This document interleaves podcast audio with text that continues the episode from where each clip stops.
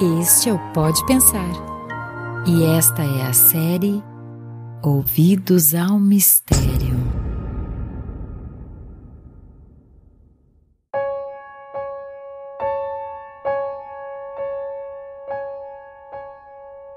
Hoje não podeis ver nem ouvir, e é melhor assim. Mas, um dia, o véu que cobre vossos olhos será retirado pelas mãos que o teceram, e a argila que obstrui vossos ouvidos será rompida pelos dedos que a amassaram. Então vereis, então ouvireis, e não deplorareis ter conhecido a cegueira e a surdez. Pois, naquele dia, compreendereis a finalidade oculta de todas as coisas e bendireis as trevas, como bendizeis a luz. Gibran Khalil Gibran, no livro O Profeta.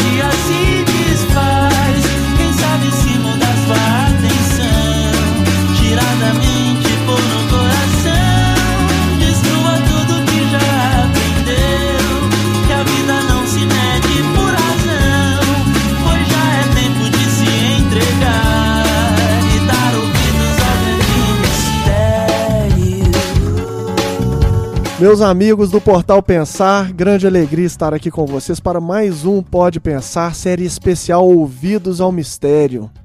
Vocês pensam daí que nós pensamos de cá. Meu nome é Guilherme de Barros e estamos muito alegres em iniciar esse episódio com nosso amigo Afonso Chagas, aqui de Belo Horizonte. Afonso, prazer te receber aqui.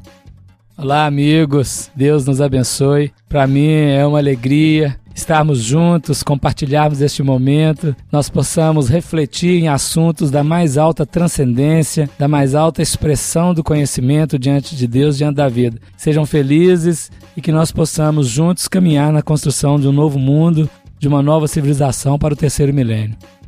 Ô Rafael de Niterói, do Portal Pensar, muito feliz aqui em reunir com esses amigos. Os olhares que a gente está trocando aqui já diz tudo, né? Então que a gente consiga passar isso para os irmãos que nos ouvem, né? Essa alegria de estar reunidos aqui em família. Olá, amigos. Aqui é o Luiz, de Niterói também, Rio de Janeiro. E é uma grande alegria estar aqui com vocês. E vamos lá para mais um. Olá pessoal, aqui é o Luiz Guilherme, rebatizado para Luig. Sou lá de Petrópolis. É porque tem Luiz e Guilherme do- Dá doidado uma nesse portal. confusão danada. Aí me rebatizaram, acharam que meu batismo primeiro não tinha sido bom. E estamos aqui com o pessoal. Sintonia moral. Isso. É, sempre. Bom, pessoal, hoje nós vamos conversar sobre monismo, sobre uma série de questões aí que estão gravitando em torno da queda para compreendê-la melhor. Nós vamos falar sobre egocentrismo e altruísmo. Nós vamos falar sobre matéria, energia e espírito. Nós vamos falar sobre a natureza de Deus. Vamos falar sobre politeísmo, monoteísmo, monismo. Vamos falar sobre imanência e transcendência, entre outros temas. Vamos Então, falar do mistério. Vamos falar do mistério, é isso aí. Logo após os e-mails e recados.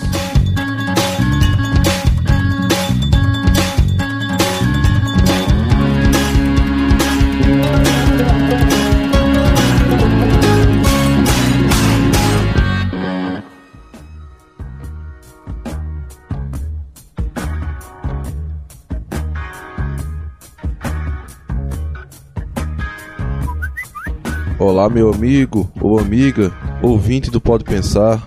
Aqui quem fala é o Neto e vamos aos nossos recados.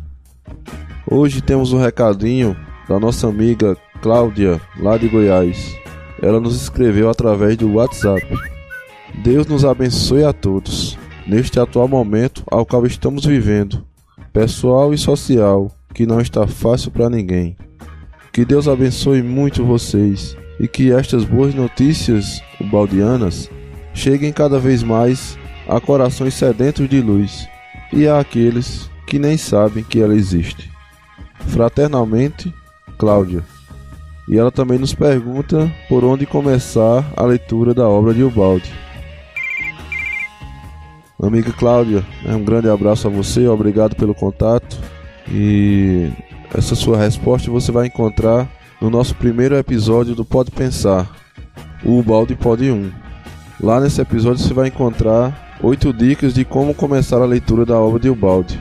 Acesse o nosso site portalpensar.org, baixe o MP3 né, do primeiro episódio, ou também através do YouTube e você poderá tirar suas dúvidas. Existem oito caminhos, né, o qual a gente fez uma proposta por onde as pessoas podem começar a estudar a obra de Ubaldi e algum deles você vai se identificar.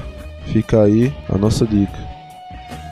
E também temos um recadinho da Adriana Jäger, lá de Igrejinha, Rio Grande do Sul. Ela que sempre nos manda seus comentários. E em especial vou pedir para o Guilherme de Barros ler o seu comentário aqui para a gente.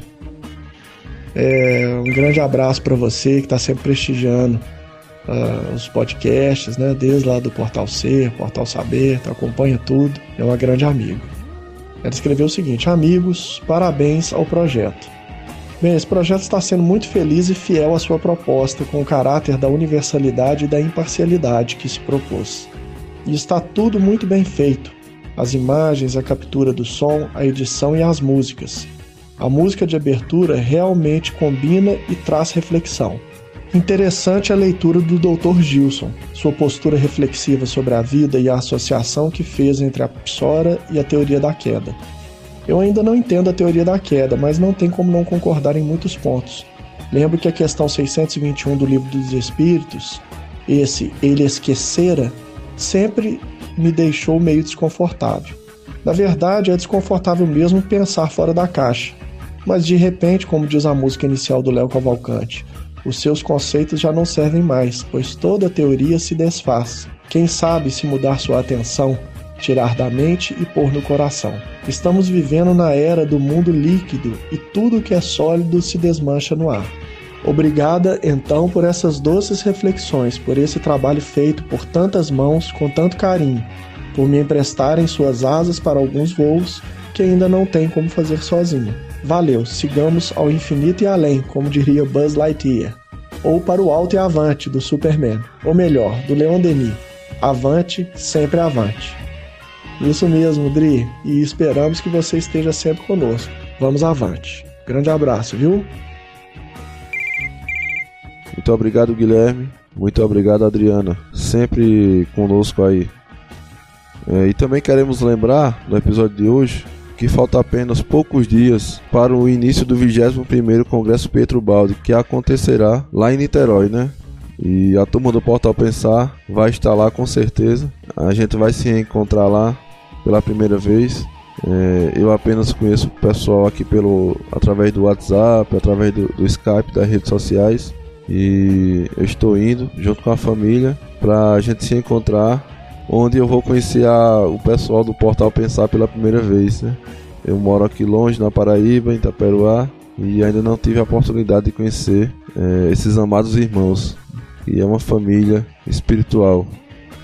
E você que não fez a inscrição ainda do congresso, entra lá no site do Instituto Pietro Baldi e veja lá se ainda consegue fazer sua inscrição.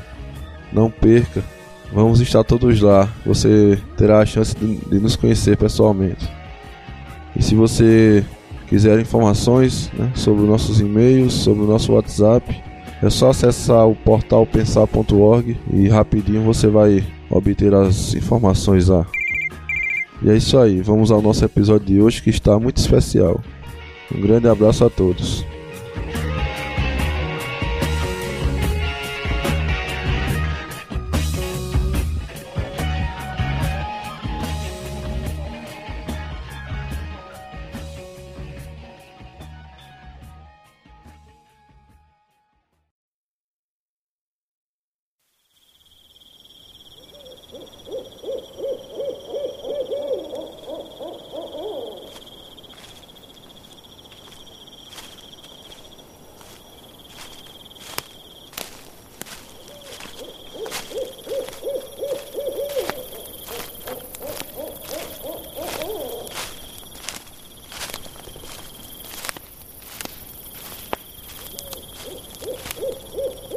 Pensadores do infinito, que escutam as vozes invisíveis do universo. Vamos nos assentar juntos, próximos a essa fogueira.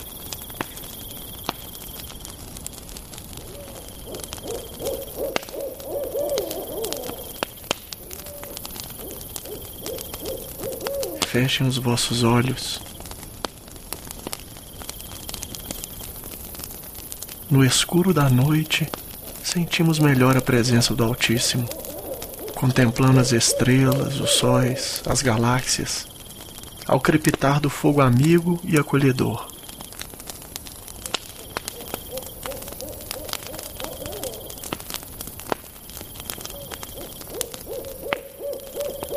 Nosso espírito voa alto, mas nosso olhar e nossos demais sentidos estão no solo, percorrendo cada trecho, cada detalhe.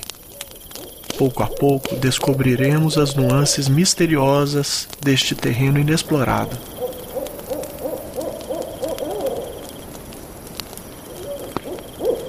Agora, abra seus olhos, seus ouvidos, mas, sobretudo, seu coração e nos acompanhe em mais este episódio de Ouvidos ao Mistério.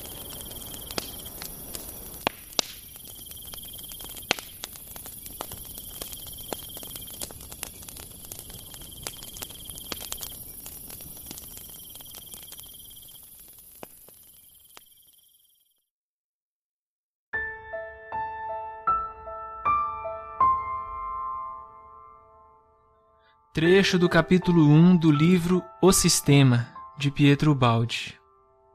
O método. Podemos estudar a natureza de um terreno de duas maneiras. Primeira, construindo para nós um conceito geral, observando-o do alto de um monte ou de um avião. Segunda, fazendo uma ideia dele, percorrendo-o a pé, passo a passo, em todos os sentidos no primeiro caso, teremos uma visão de conjunto, que chamaremos de síntese. No segundo, teremos uma visão de pormenores, que chamaremos de análise.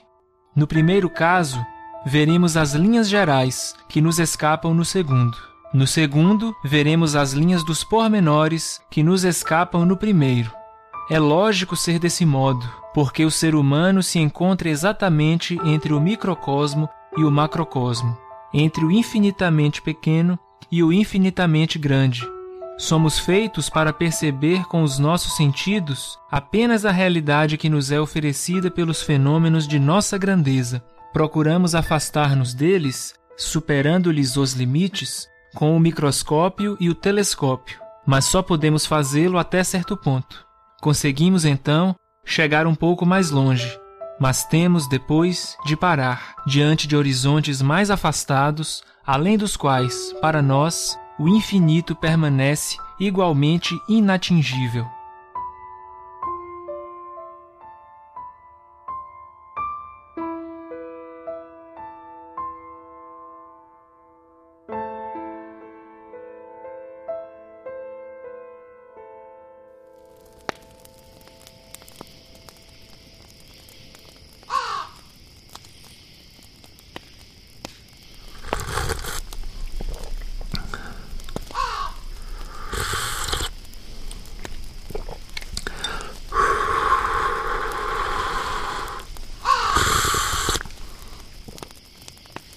Afonso, você separou aí para nós um texto muito interessante de um livro aí. Vamos citar o livro importante do Herculano Pires, que é um, um, filósofo importante da doutrina espírita. Nós temos até uma questão com Herculano Pires interessante, né, que envolve o balde. Foi uma carta de Herculano que foi um grande mal entendido e num episódio futuro nós vamos poder falar sobre isso. Mas nós não podemos deixar de reconhecer a importância e a relevância do trabalho do Herculano Pires né, dentro do, do espiritismo. Ainda mais dessa obra, O Espírito e o Tempo, que é uma obra maravilhosa. Exatamente, O Espírito e o Tempo. E a gente vai recorrer a ela para levantar algumas, algumas considerações, né, Afonso? Sem dúvida. Sem, sem mágoa, né? Nenhuma, sem mágoa, né? sem ressentimento. Sem, sem ressentimento nenhum. O Herculano, ele, ele, embora tenha dado vazão a isso que a gente acredita tenha sido mal entendido, nada é por acaso e a gente acredita que fazer as pazes é muito saboroso também, né? É, o mal entendido, diz o professor Pedro Baldi, que é uma das maiores pragas da relação humana. Herculano Pires traduziu o livro História de um Homem, de Pietro Baldi. Depois tivemos esta questão, né? Mas, refletindo na sua pergunta, a doutrina espírita começa, a primeira questão é que é Deus. Tem toda uma explicação de Humberto de Campos sobre por que começar por Deus. Mas, quando se propõe estudar Deus, nós temos que falar de uma teologia, é o estudo de Deus uma reflexão sobre Deus. O Herculano Pires, quando escreve o livro O Espírito e o Tempo, que é um dos dez best-sellers do século XX da literatura espírita, num dos itens, ele está buscando uma reflexão sobre a teologia espírita e ele diz assim: numa teologia clássica, existem seis perguntas que precisam ser respondidas pelo teólogo, pelo estudioso, que é a primeira delas é a definição de Deus. Depois é a existência de Deus, os atributos de Deus, a relação de Deus com o mundo e com os homens, a natureza de Deus e a criação do mundo. Destas que nós citamos, as quatro primeiras, elas são muito bem respondidas em toda a obra espírita, na codificação e no que vem após, com muita profundidade. Agora, a natureza de Deus é a criação do mundo. Quando fala criação do mundo, não está falando formação de planeta, não. É criação do mundo. Como é que surgiu a matéria, como é que surgiu todo o sistema universal. Não são questões totalmente respondidas. Nós, quando adentramos no livro dos Espíritos, encontramos lá muitas questões, muitas respostas dos Espíritos em aberto, onde eles dizem: Isto é um mistério, nós não uhum. podemos falar ainda sobre isso. Isso aqui ainda é, são mistérios que não está dado ao homem ainda saber. Dá um freio, né? É um freio, é um limite. É preciso considerar que nós estamos aqui no século XIX com uma física baseada em Isaac Newton, René Descartes, né? um pensamento ainda de uma física clássica. Ainda não havia surgido no horizonte humano Albert Einstein. Ainda não tínhamos uma abertura do que chamamos hoje de física quântica. Cosmologia moderna. É, cosmologia moderna, todo um aspecto que já tem de avanço. Então nós estamos hoje, no século XXI, 2016, discutindo um aspecto, discutindo um assunto, já com muito mais material de orientação. Por isso que a doutrina espírita é progressiva, ela não pode parar no tempo, ficar estática no tempo, né? Ela avança e tem que avançar cada vez mais. Então nós pensamos assim nesse processo. Nós vamos tentar responder algumas questões aqui sobre a natureza de Deus e sobre a criação do mundo, que é um assunto que vai um tanto além né, daquilo que já foi elaborado na codificação.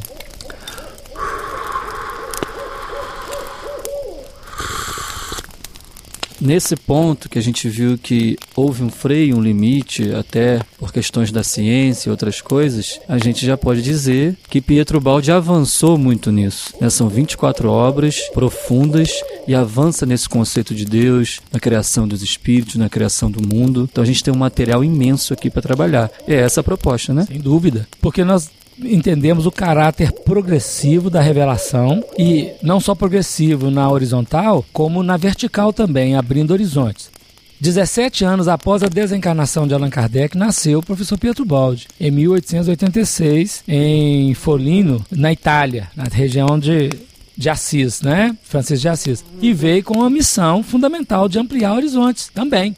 As revelações vão ampliando parte do que já tem e amplia o horizonte, ou seja, não há contradição. Há cada um no seu aspecto, trazendo a sua frequência de entendimento e de ampliação de valores e conhecimento. Ô Afonso, dá para identificar na obra de Ubaldi, a gente que já tem estudado há mais tempo um pouco, né, essa obra, que ela é tão significativa no avanço da compreensão de Deus, sobretudo na questão de nós desantropomorfizarmos. Isso, isso. Maravilha. Eita palavrinha difícil. Apro aproveita, por favor, e. Ah, pois é, porque chegou, chegou um avulso aqui, gente. Ô Marcone, ô Marcone.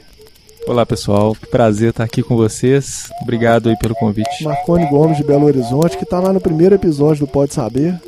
Exatamente, o começo dessa história que foi se desmembrando aí Nasceu o Portal Pensar. Geração progressiva, né? Exatamente. a geração espontânea e natural. Marconi então entrou no papo e é muito importante tanto o Luigi quanto o Marconi estarem aqui conosco, porque como eles são neófitos na obra de Ubaldi, estão começando a conhecer, as perguntas vão ser importantes, né? Mas como eu falava aí, o Afonso, Na primeira pergunta do Livro dos Espíritos, Kardec já deu um avanço enorme nessa questão, quando ele atribuiu a Deus a questão de ser a inteligência suprema do universo como causa primária. Causa primária. Então já nos deu um grande caminho de nós, eh, ao invés de fazermos Deus a nossa imagem e semelhança, nós buscarmos em que que nós somos imagem e semelhança de Deus. Não é isso? E certamente não é na forma, é na essência. Na essência.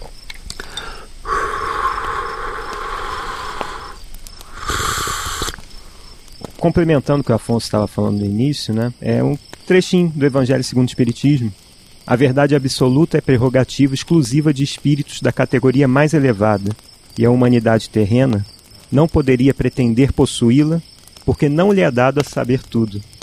Ela somente pode aspirar a uma verdade relativa e proporcional ao seu adiantamento.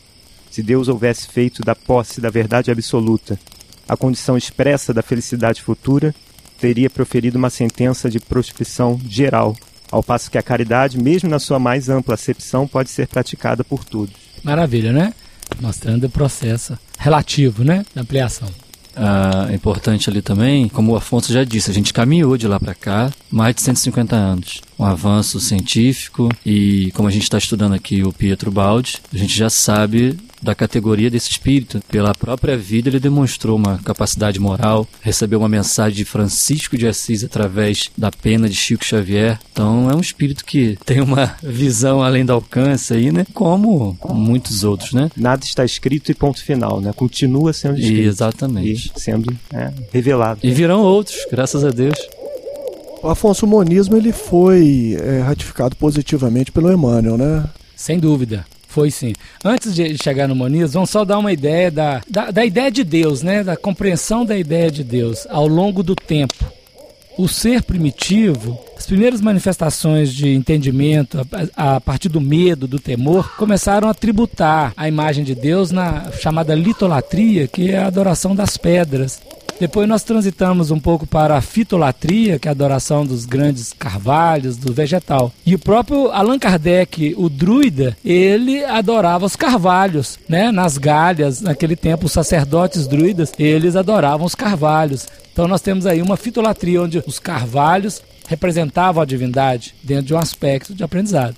Aí caminhamos para a zoolatria, até ainda hoje algumas nações, algum povo ainda tem a veneração é, para o animal nesse sentido, né? Depois desses aspectos de aprendizado inaugurais, foi criado o politeísmo. Né? A partir daí, nós criamos o politeísmo, entramos na mitologia e chegamos na maior sofisticação que havia na ocasião, comandada por Moisés e pelo povo hebreu no geral, mas entendida já pelos grandes sacerdotes iniciados egípcios, que era o monoteísmo. Um Deus que é o regente de tudo, mas que cria fora de si. Né? A criação está fora de Deus, ela está apartada de Deus. E agora nós estamos chegando nesta revelação mais profunda ainda, chamamos monismo, né? ou foi chamada monismo. Alguns filósofos trabalharam com ela, mas coube ao professor Pietro Baldi ampliar o horizonte onde, na visão monista, é uma causa que permanece presente na criação. Não tem uma criação fora, não pode ter nada fora de Deus. Toda a criação está dentro de Deus. Porque se houvesse alguma coisa fora de Deus, ele estaria fora do alcance de Deus. É, seria o antropomorfismo, fora. Então, essa, o monismo é a presença do Criador em tudo. O Atos dos Apóstolos, no capítulo 17, versículo 28, define que em Deus nós existimos e nele nós nos movemos. Então a imagem que temos é que nada pode estar fora de Deus. Essa é a imagem mais básica do monismo. Só para te ajudar, Afonso, eu vou ler um textinho de A Grande Síntese que corrobora exatamente com isso que você disse. E diz assim, né, sua voz lá em A Grande Síntese. Passamos agora do monoteísmo ao monismo, isto é, a um conceito de um Deus que é a criação, formando uma unidade com o ser. Isso. Maravilha. Vamos dar, dar um exemplo, né? que coisa bonita. O Pastorino, no livro Sabedoria do Evangelho, ele coloca lá, eu acho que ele está repetindo o próprio professor Pietro Baldi. Foi também um dos tradutores, né, Gil Baldi? Tradutor, traduziu a grande síntese, né? Aliás, a tradução mais famosa é a dele, né? O sistema também. É, o sistema, ele traduziu várias obras, né? O sistema, e tem uma apresentação sobre o sistema interessantíssima, porque foi o primeiro espírita que fez uma aproximação entre a ideia do Pietro Baldi e a ideia de Allan Kardec, dando ideia de continuidade não de contradição. Porque ele diz quem lê o mestre Allan Kardec superficialmente pode achar que tem uma contradição com o Pietro Baldi. Mas quem lê nas entrelinhas e na profundidade não tem nenhuma contradição. É, não é à toa que Hum. a gente homenageou o, o Torres Pastorino com o Momentos de Sabedoria, porque a espinha dorsal do Portal Pensar é o Evangelho, Kardec e o Balde.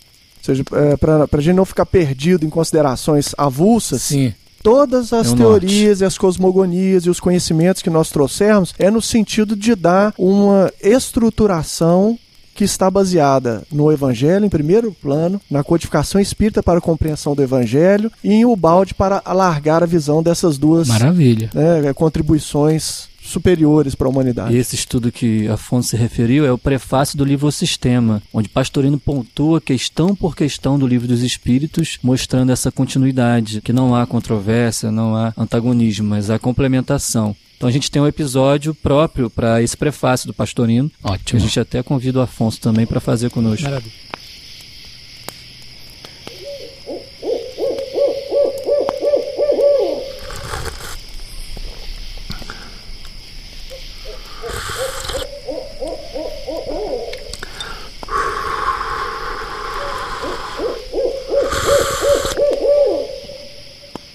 Afonso, nós podemos considerar que o, que o Balde é o maior filósofo do monismo, né? maior filósofo do humanismo. É o filósofo do espírito, inclusive, né? Porque ele abre horizontes maravilhosos nesse terreno do entendimento. Muitas pessoas, às vezes, nós temos um preconceito, chegamos, olhamos assim, ficamos receosos, né? Por causa da, do preconceito. Mas quando alguém, a pessoa se permite adentrar e, e se abre, né? Porque a vida na relação da criatura com o Criador é uma entrega. Quando a criatura se entrega ao Criador e, e permite a vida acontecer, e lê o livro, né, sem, sem o preconceito, mas lê o livro, vai ver coisas maravilhosas, né, vão aprender coisas maravilhosas. E eu tô falando que eu vivi a experiência. Particularmente, alguém disse para mim um dia que não lesse Pietro Baldi porque era complicado.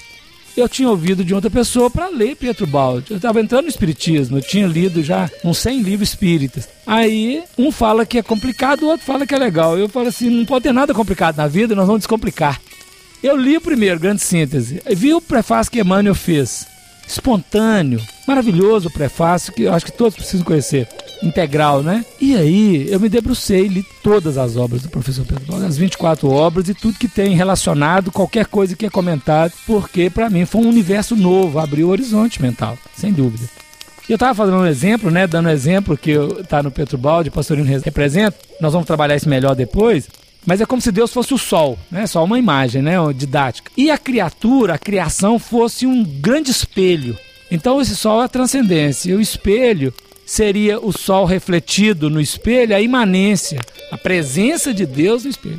Agora imaginemos que esse espelho gigantesco, parte dele fica inteira, intacta, e parte ela fragmente esmiuçada em infinitos pedacinhos.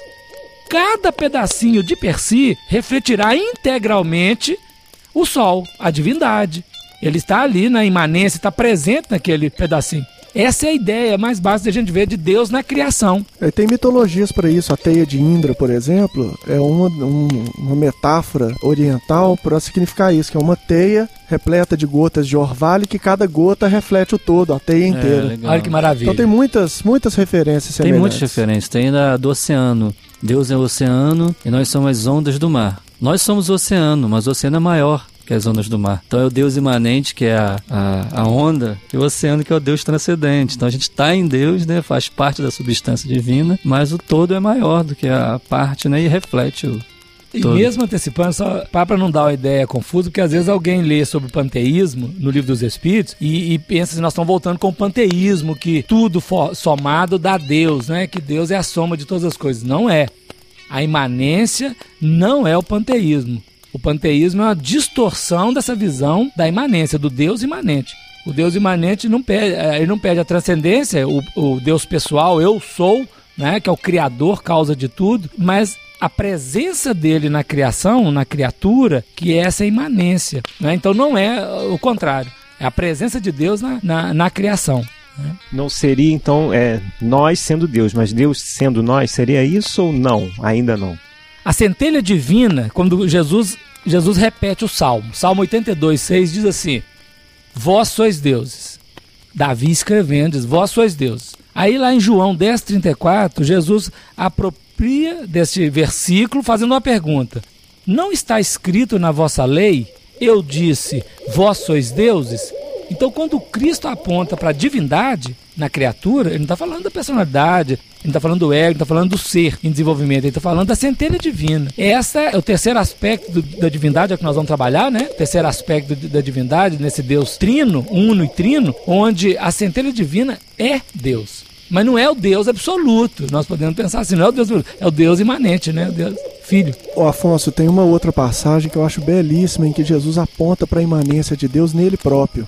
Quando ele retorna aos discípulos, os discípulos pedem para ele mostrar Deus. E ele fala: Olha, eu estive com vocês todo esse tempo, vocês não viram Deus? Justo. Pois eu digo: quem viu a mim, viu ao Pai. Viu ao Pai. E muitas vezes pode se achar de pretensão. Muitos interpretam erradamente, é, igualando Jesus a Deus. E não é isso. Jesus estava dando uma prova de infinita humildade, falando: Olha, tudo que vocês viram em mim que é virtude é a manifestação de, de Deus. Deus. É. Então é muito bonito essa, essa passagem, porque é Jesus apontando para a imanência de Deus. Um, um, outro ponto que eu acho que, que dá para a gente levantar, que está presente na cosmogonia de Ubaldi, que é importante nós apontarmos, que é a questão da unigenicidade, das propriedades únicas, porque Deus criou a perfeição de infinitas formas diferentes, pegando aí uma fala oriental também, né? Só Deus é capaz de criar a perfeição de infinitas formas diferentes. E cada ser na criação é único, né, Afonso? Ou seja, não, é, é, se a gente imaginar esse espelho aí, no caso eu vou pegar uma outra metáfora, que é a da árvore, que é uma outra metáfora também utilizada para simbolizar a criação, como se cada folha, na sua posição específica, contribuísse para o todo e expressasse uma qualidade geral daquela árvore. Nenhuma folha se e repete. nenhuma folha se repete na infinitude da criação. Então, esse, esse conceito de compreensão de que tudo se encadeia em funções e de que tudo tem em si mesmo uma parte essencial da manifestação das qualidades de Deus dá pra gente também uma dimensão da riqueza que o conceito de Deus alcança nessa obra monista. É interessante você falar isso, Guilherme, porque tem uma passagem que Jesus fala, né, que ele é o filho unigênito.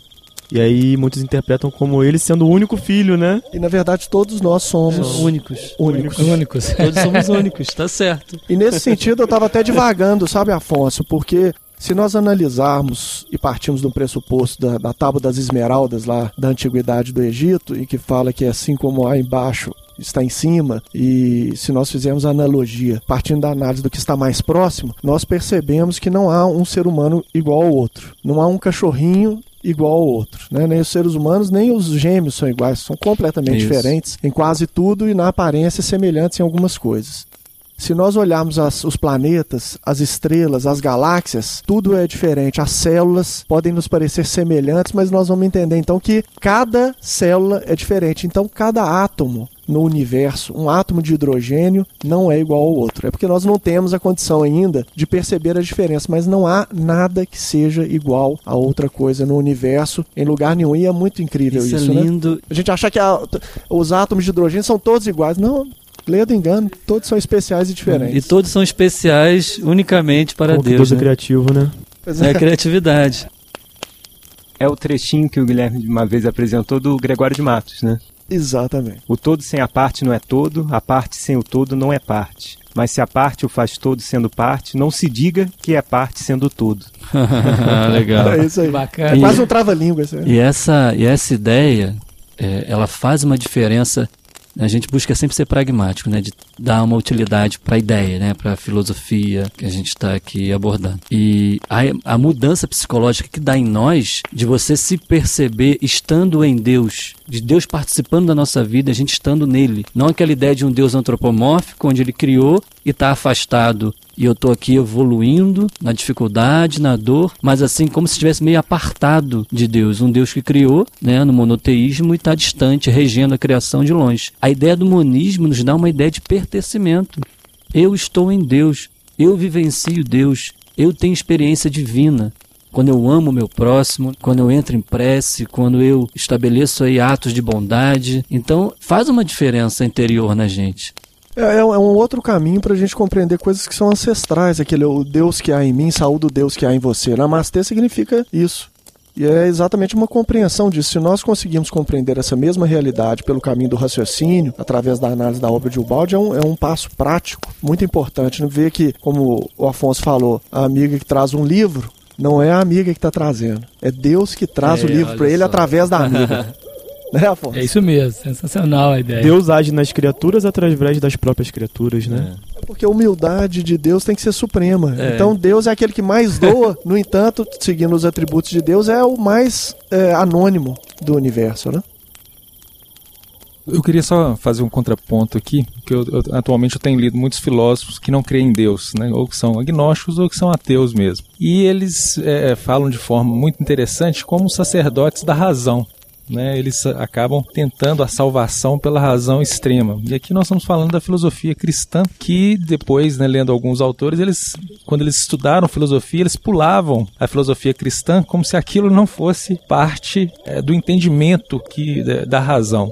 E aqui nós estamos é, conhecendo né, o, o Cristo através de todos vocês, cada um dando a, a sua opinião e mostrando como que isso é potente na- no, no significado das coisas. Então eu gostaria de saber, né, como neófito do, do balde, né, e ele também, de certa forma, embasado na razão, mas também na questão da, da fé, quando que a gente pode, de fato, usar a, a nossa fé para alcançar, também através da razão, esses significados que vocês estão dando aqui pela salvação, pela fé e não só pela razão, que é o que eles propõem, né? Quando eles, eh, eles excluem a parte transcendente, a parte divina, é que eles querem uma salvação pela razão. E nós estamos propondo aqui uma salvação que envolva também a razão, mas que não exclua a fé. Onde que Pietro entra nessa equação? É interessante que o balde, a gente brinca que o balde colocou tudo no mesmo balde. Ele não descarta nada. Então o balde, ele até explica no sistema que ele usou dois métodos para entender assim a verdade, que é o método dedutivo e o método indutivo. Ele utiliza da fé e ele utiliza da razão. E ele descreve que ele, nas visões intuitivas, místicas que ele teve, ele precisa traduzir aquilo de maneira racional. Então ele tem a visão, ele vai no campo da fé e ele desce a visão para trazer aquilo para o campo prático, como se ele tivesse uma visão global de cima de um monte, a fé, e ele descesse para o caminho racional, para o terreno e começasse a olhar coisa fragmentada, racional. Ele usa os dois une os dois métodos que ele fala que é o método da síntese, para explicar a experimentação da verdade, da descoberta de uma visão do mundo.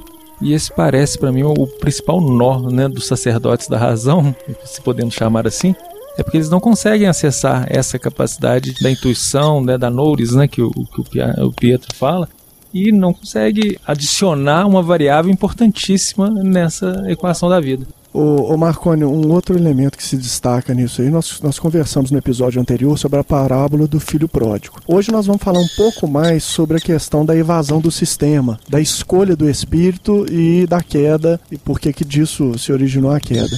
E o pensamento ateísta, sem querer entrar em terreno perigoso, ele é uma clara manifestação dessa rebeldia é como se a folha que tem o DNA da árvore falasse, ó, você me dá aqui o meu patrimônio, que é o meu DNA, e eu vou fazer uma floresta do meu jeito. E é possível, aparentemente, fazer isso. Só que quando você se destaca da raiz, você perde o acesso à seiva. Então, a primeira manifestação da queda é a necessidade de poder, né, Afonso?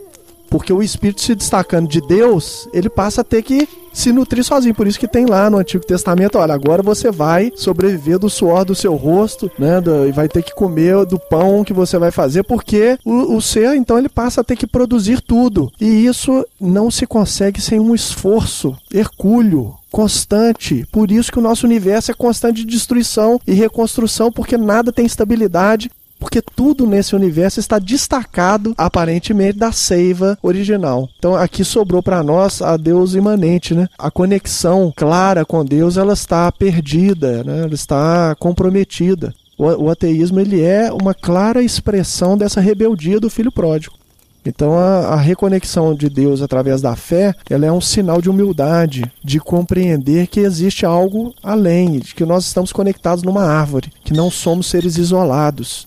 Observando a nós mesmos, nós temos que render a essa realidade, Marconi, porque sem células, o ser humano não tem condição de existência. Sem os fluidos que percorrem o corpo, sem todo o aprendizado do reino mineral, vegetal, animal que está em nós, nós não somos nada. Então, a, a criação ela é coletiva. E isso aí o Balde explana maravilhosamente na obra dele. É, ainda sobre essa questão da razão, o ser humano ele tem duas formas básicas, genuínas de aprendizado. Uma é pela experiência, pela observação. A partir de um fenômeno, ele observa. Isso pode levar a muitas considerações, por exemplo, quando nós observamos o Sol, parece que o Sol é que está se movimentando, devido ao nosso ponto né, relativo. Então nós podemos criar um sistema, né? Mas essa própria observação, que depois apura instrumentos, ela vai corrigir esse processo e entender todo o mecanismo. Então, no campo do aprendizado, que é o campo da experiência, da experimentação, da observação, mas existem aprendizados que transcendem a observação ele é chamado de insight, de uma ideia que surgiu, que é o terreno, nós vamos chamá-lo aqui, ele é chamado de intuição. Então, a intuição, ela está um tanto além da razão.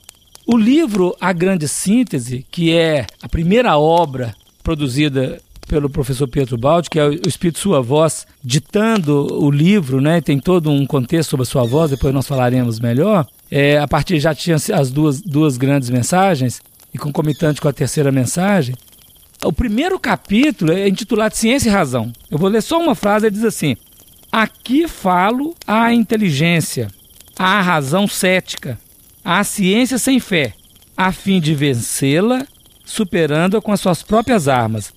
Não é uma guerra, mas esse vencer aqui é mostrar que vai além. Então, esse livro, A Grande Síntese, é um livro dirigido à ciência sem fé a partir dos instrumentos dessa própria ciência sem fé. E nesse mesmo capítulo, depois de fazer algumas considerações sobre a razão e sobre o pragmatismo, sobre todo o desenvolvimento da razão humana, que é um movimento linear, muito horizontal, né? Ele vai tratar de um outro ponto que ele diz assim: mas para avançar ainda é preciso despertar, educar, desenvolver uma faculdade mais profunda, a intuição. Então, ciência, razão e intuição, elas são complementares, não estão divorciadas. Quantos gênios, né? O gênio trabalha no lampejo de intuição e da intuição ele desce a análise e desenvolve um sistema, não é? Então nós temos, por exemplo, quantas músicas, quantos gênios da música Dizem que Mozart sonhou com a sinfonia inteira, voltou com, na mente dele com uma nota. E a partir dessa nota ele desenvolve todo um, um processo. Então, a intuição é também um processo de pesquisa, é também um processo de revelação, é o processo da revelação, que uma vez apresentado, cabe à razão desenvolver. O Afonso, você acha que essa referência que é feita no livro dos Espíritos, quando se pergunta, nós chegaremos a contemplar Deus? E os Espíritos dizem, sim, mas para tanto falta-lhe o sentido. O sentido. E é o sentido da intuição profunda. Nós não estamos falando aqui, viu, pessoal, daquela intuição do tipo, acho que vai chover hoje. Ou telepatia, não é a própria imanência de Deus em nós. É a guiança divina, a presença de Deus, a cor específica de Deus em nós para uma vida feliz e plena. E a gente entrou num ponto que eu acho que é o principal do problema que o Marconi levantou para o nosso estudo de hoje, que é o monismo. Pelo seguinte, pela queda que a gente estudou no episódio anterior, as coisas se mostram para a gente de maneira fragmentada, duais, dualísticas. Então a gente está falando aqui, ah, fé, razão. Mas na verdade isso é junto, não é separado. A gente que separa pelo problema da queda. A gente vê tudo de maneira separada. E não é. A gente faz essas divisões, não é? Então, com o monismo, com esse processo de redenção que a gente está vivendo, voltando à casa do Pai, as coisas começam a se unificar, a se abraçar. E a gente começa a perceber, como o Guilherme falou, que não são separadas, são coligadas. A gente que perdeu essa sensibilidade de perceber que está unido.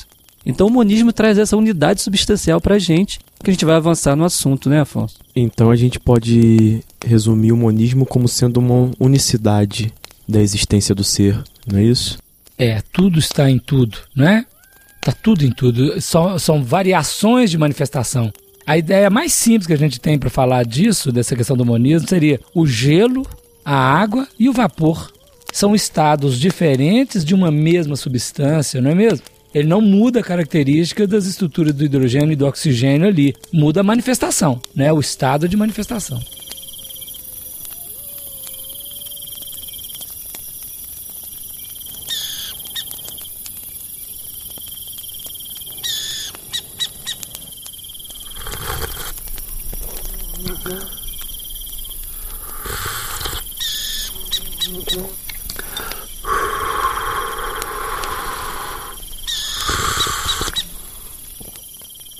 Afonso, é um momento propício aí, né, Rafael, para nós entrarmos num outro tema abrangente que envolve uma mais profunda compreensão da queda, que é do egocentrismo e do altruísmo. Duas forças que estão necessariamente presentes na constituição daquela árvore da criação. Ou seja, cada folha tem uma, uma afirmação do eu sou, um eu sou menor. A árvore como um todo é a grande afirmação, ou seja, o ser mais egocêntrico do universo é Deus. Então aqui nós não estamos falando, não confunda egocentrismo com egoísmo. Aqui a gente vai explicar um pouquinho sobre isso. E a outra energia é a do altruísmo. É o respeito de uma folha pela identidade da outra folha, né? Digamos assim. Vamos falar um pouquinho sobre isso, Afonso. Vamos pensar que o, o ser desenvolve, né? Desde o reino mineral até o arcanjo, ou até o Cristo, é um processo de desenvolvimento. A palavra desenvolvimento para nós é tirar o envoltório. Está envolvido em alguma coisa, está tirando o envoltório é algo que desenvolve, tira-se os envoltórios. Então imaginemos, quando está no animal, o animal tem determinadas expressões emocionais que são amorais. Elas não podem ser categorizadas no ponto de vista imoral, porque ele faz aquilo atendendo aos instintos e à sobrevivência dele próprio e à sobrevivência da espécie. Porém, esta mesma ação feita pelo ser humano, ela já constitui uma força imoral, egoísta, porque ele já tem a escolha. Então veja, o egocentrismo é aquele processo de atrair para si todas as coisas. Como no reino animal ela é amoral, ela não tem o sentido moral, ela não é condenada, o animal não peca. No reino humano já peca. Aí ele vira ego egoísmo. E como fazer para não gerar o egoísmo e permanecer no egocentrismo? Atrair todas as coisas para si, ou todas as atenções, para beneficiar aquele que chega, que aí gera o altruísmo. Então, quando eu atraio para mim, só para mim, exclusivamente para mim, para os meus, sem beneficiar nada e a ninguém, essa força egocêntrica ou do egocentrismo, ela converte-se no egoísmo. Mas quando eu atraio para mim, para beneficiar, para auxiliar o outro, ou para promover a vida, para respeitar o outro, é o altruísmo. É a força que inclui o outro, não exclui. O unigênito ele está conectado a isso porque torna especial essa doação de cada ser para o conjunto. Porque há algo em nós que é único no universo e que todo o conjunto precisa. Quando nós dilatamos essa capacidade individual e confundimos né, a nosso, o nosso papel na criação, é que se deu a queda. Quando o ser é, se voltou para Deus como o filho pródigo e falou assim: Não, muito legal a sua proposta, mas me dá aqui a minha herança, a minha herança. que eu quero construir um universo do meu jeito. E a impressão que eu tenho é que Deus, pela humildade dele, falou assim: pô, bacana, vamos, vamos junto, eu vou dentro de você, como imanência, para te ajudar a construir.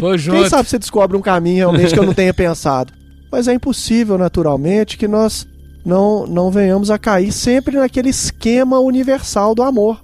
Porque o amor é a cola, Marconi, que mantém as células juntas. Então, como não é possível existir isoladamente, o ser humano ele teve que cair naturalmente no esquema do amor. E eu, eu fico pensando, sabe, Afonso, no Big Bang, quando durante milhares de anos eh, não havia possibilidade nem de formação da luz ainda. Uhum. Porque o egocentrismo era tão profundo, profundo, que ninguém queria se conectar a ninguém. A nada. A nada. Então era, todos buscaram a mesma coisa, falaram, eu quero criar o universo do meu jeito. Como que você cria sem coletividade?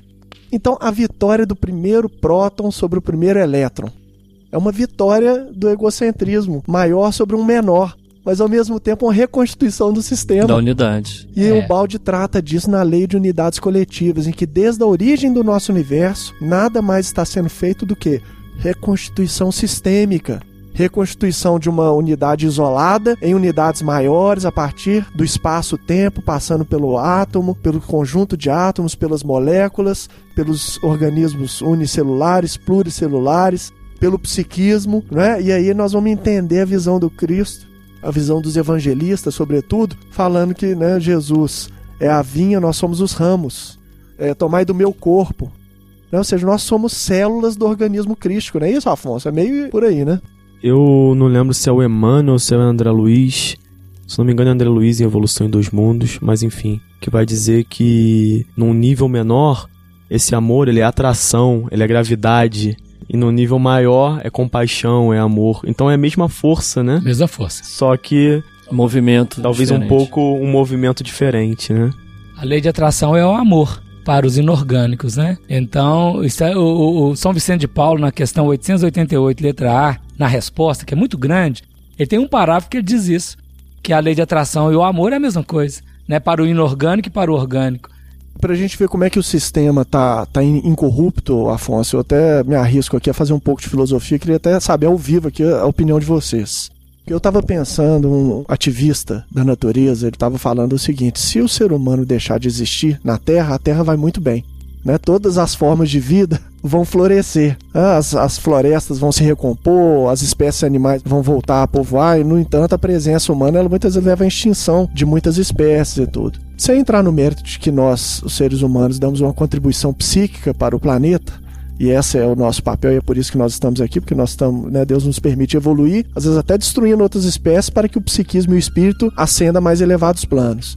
Mas eu fiquei pensando o seguinte, é de fato, as formas inferiores, entre aspas, né, que estão mais atrasadas no processo evolutivo, elas contribuem muito mais fortemente para a presença e a manifestação das formas superiores.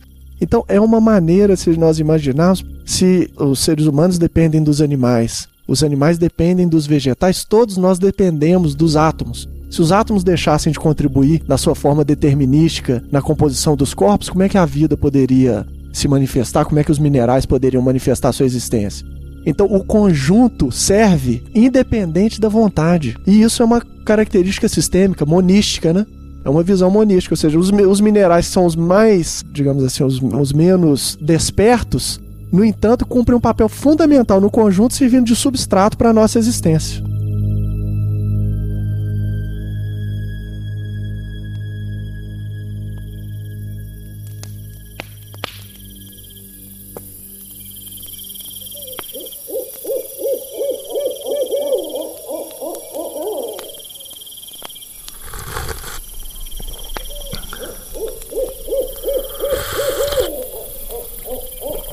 Queria puxar de novo aqui o monismo, na ideia que o Afonso levantou, da água, para a gente explicar bem no sentido de que Afonso explicou bem que é uma substância única de Deus e ela se manifesta em três estados diferentes, ou seja, no vapor ou no estado sólido de gelo ou no estado líquido de água. É a mesma substância em três estados diferentes. E o balde, voltando até no assunto do Marconi, da razão, ele racionalizou essa ideia. Ele criou uma equação da substância, tão linda quanto a equação de Einstein. Tá? Ele criou a equação da substância, que ele chama que a substância se apresenta em três estrados diferentes: espírito, energia e matéria. Isso é um monismo substancial, uma unidade. Então, ora a gente está em estado espiritual, no início da criação, desce para uma fase de energia, chegando a uma fase de maior concentração que é a matéria. Esse é o ciclo involutivo. E agora é o ciclo evolutivo. Da fase matéria, a gente passa para uma fase energia, menos material, voltando para a fase inicial de espírito. Então, isso é o monismo, a equação da substância que o Balde criou, racionalizando a ideia. Em equações matemáticas mesmo, o Marconi. Mas aí, a gente cai naquela ideia, Afonso, que a gente aprende na doutrina espírita, de espírito e matéria como sendo duas coisas diversas. E pelo monismo a gente já entra num estado diferente da mesma substância. Aí Emmanuel fala pra gente do monismo, André Luiz fala pra gente do monismo, e eu passo a bola para você, pra gente puxar o assunto. Aí nós vamos ler aqui uma questão de Emmanuel muito importante, porque muitas vezes passa desapercebido no nosso olhar e a gente fica preso na contradição por causa disso. Primeira questão, o livro dos Espíritos, ele é, ora, monista ora dualista. Porque se na questão 1 diz que Deus é causa de tudo, é, é o monismo, não é monoteísmo. Porém, na questão 28, Allan Kardec fez uma consideração e ele optou por trabalhar o processo operacional dualístico. Então, nós temos a questão monista e a questão dualística na própria codificação. Ele deixa em aberto, lá nas considerações dele, na questão 28.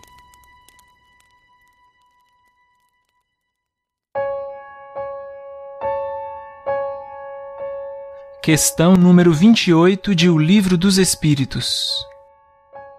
Pois que o espírito é, em si, alguma coisa, não seria mais exato e menos sujeito à confusão dar aos dois elementos gerais as designações de matéria inerte e matéria inteligente? As palavras pouco nos importam. Compete-vos a vós formular a vossa linguagem de maneira a vos entenderdes. As vossas controvérsias provêm quase sempre de não vos entenderdes acerca dos termos que empregais, por ser incompleta a vossa linguagem para exprimir o que não vos fere os sentidos. Comentário de Allan Kardec. Um fato patente domina todas as hipóteses. Vemos matéria destituída de inteligência e vemos um princípio inteligente que independe da matéria. A origem e a conexão destas duas coisas nos são desconhecidas. Se promanam ou não de uma só fonte, se há pontos de contato entre ambas, se a inteligência tem existência própria? Ou se é uma propriedade, um efeito, se é mesmo, conforme a opinião de alguns, uma emanação da divindade, ignoramos.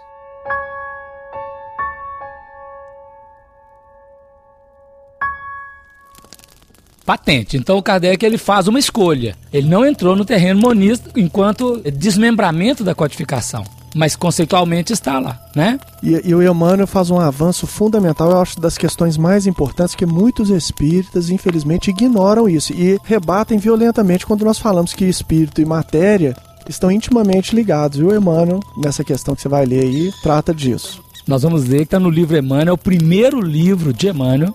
São várias dissertações onde ele doutrina a fé e doutrina a ciência, a partir da religião também. Ele, nesse, nesse capítulo, capítulo 33, chama Quatro Questões de Filosofia. Num ele vai falar sobre determinismo e livre-arbítrio, um outro assunto fundamental para a gente entender. No outro, espaço e tempo, no outro, princípio de unidade. E nesse aqui, espírito e matéria. Então nós vamos ler a pergunta, ela não é muito longa, para a gente poder ter essa ideia.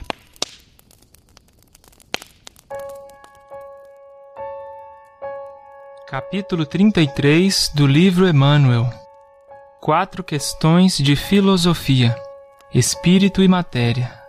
Pergunta: Será lícito considerar-se espírito e matéria como dois estados alotrópicos de um só elemento primordial, de maneira a obter-se a conciliação das duas escolas perpetuamente em luta, dualista e monista? chegando-se a uma concepção unitária do universo?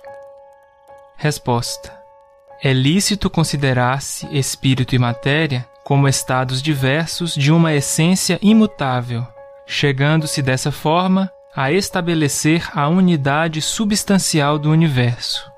Dentro, porém, desse monismo físico-psíquico, perfeitamente conciliável com a doutrina dualista, faz-se preciso considerar a matéria como o estado negativo e o espírito como o estado positivo dessa substância.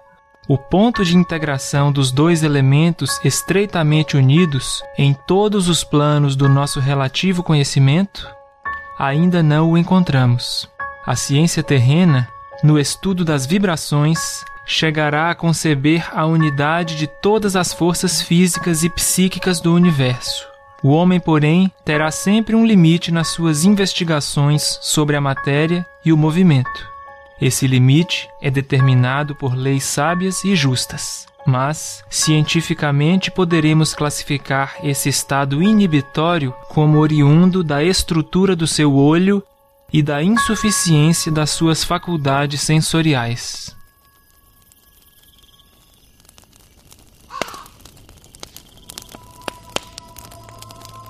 Só pra ressaltar, porque eu não sabia o que, que era alotrópico quando Ah, eu, eu também pesquisei. Eu fui, mas só para dar um exemplo prático, na química, o estado alotrópico é exatamente o, o, da água, né, Felipe? Não, o estado alotrópico na química é o seguinte: a gente pegar um, um mesmo elemento, né, por exemplo, um oxigênio, a gente coloca dois oxigênios, ele continua oxigênio, O2. Quando a gente coloca três, ele deixa de ser oxigênio e vira ozônio. Uhum. Então ele muda a sua estrutura química, mas ele é feito de um, de um mesmo elemento. Do mesmo elemento. É como o grafite, o diamante, que são carbono. Exatamente. Que beleza, aí já ampliou, né? Ampliou bastante. Mas o importante aqui é, mano, dizer o seguinte: como tal, a força do yin e do yang são duas metades inversas e complementares, não irreconciliáveis, não com forças que não se encontram, mas são forças que se encontram. Então a escola dualista, o dia e a noite, o alto e baixo, né, o bem e o mal, O homem e a mulher. O homem e a mulher, né? A energia psíquica masculina e feminina. Jung fala muito sobre isso. Fala. Nós vamos ter